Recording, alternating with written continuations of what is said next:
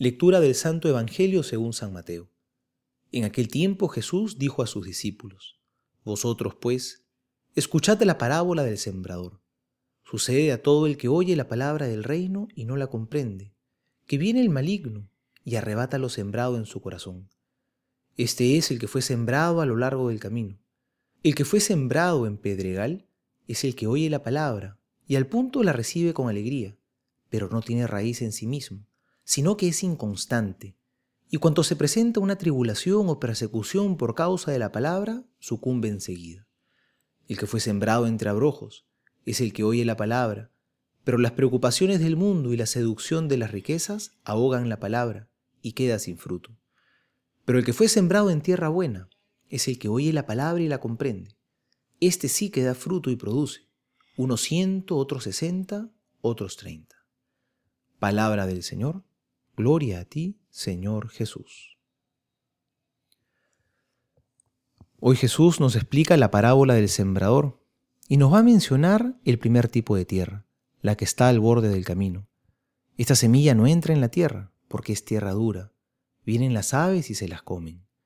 Dice Jesús que estos son los que oyen la palabra de Dios, pero no la entienden. Es que no basta oír la palabra. Jesús quiere que tratemos de entender. ¿Cuántas veces escuchamos las cosas de Dios, pero qué poco interés le prestamos, qué poco profundizamos? Y las cosas de Dios nos aburren, las escuchamos con desgano, y así no entendemos nada.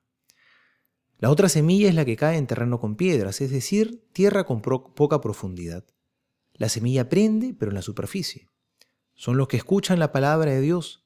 Al comienzo se entusiasman un montón, están dispuestos a todo, pero creen que esto va a ser fácil y rápido no rezan, no se forman, no se comprometen. Y por falta de raíz, cuando las cosas se ponen difíciles, abandonan y se desaniman. Hay una tercera parte de las semillas que cae en tierra con espinas. Estos son los que sí entienden. También están dispuestos a perseverar. Quieren tener a Dios en el corazón, pero están tan apegados a las cosas del mundo. Están con el corazón dividido. Quieren llegar a Dios, pero Él no es su meta más importante. Están con un pie en la vida cristiana y con el otro pie en el mundo. Y hay una cuarta parte de estas semillas que dice que cae en tierra buena. No es la tierra perfecta, pero es el que busca entender, a pesar de sus caídas, se pone de pie y persevera, y está luchando por amar a Dios realmente sobre todas las cosas.